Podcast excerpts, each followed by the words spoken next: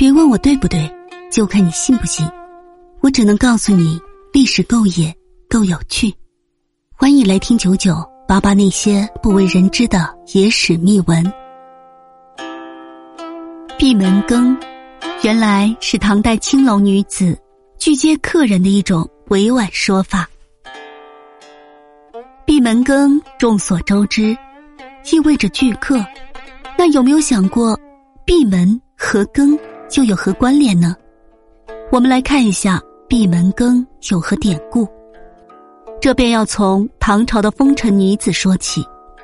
闭门羹这一词语最早见于唐朝《长辛录》的一段话：“使奉宣城妓也，待客以等差，下列不相见，以闭门羹待之。”原来。唐代宣州城出了一位名叫史凤的名妓，他不仅人长得标致风流，拥有沉鱼落雁之貌，而且能歌善舞，有一副迷人的金嗓子，舞姿更是令人倾倒。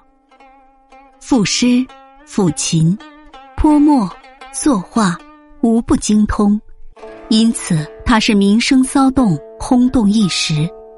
方圆百里的贵胄子弟、风流才子，都以一睹史风芳容为快。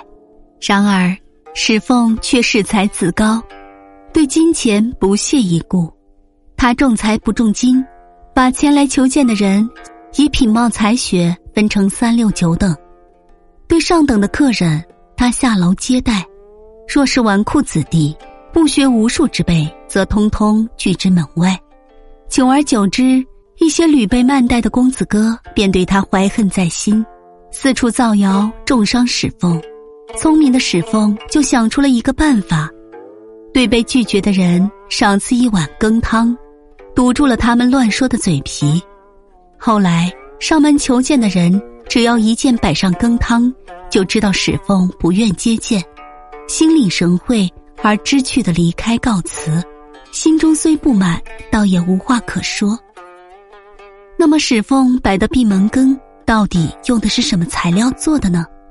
据说史凤的闭门羹是用豆腐和鸭肠子做原料。之所以用这些不值一提的原料来做这一道菜，就是为了表达主人对客人的轻视。不过，让史凤自己没有想到的是，还真有一些不知趣的人吃了史凤的闭门羹之后，觉得味道还不错。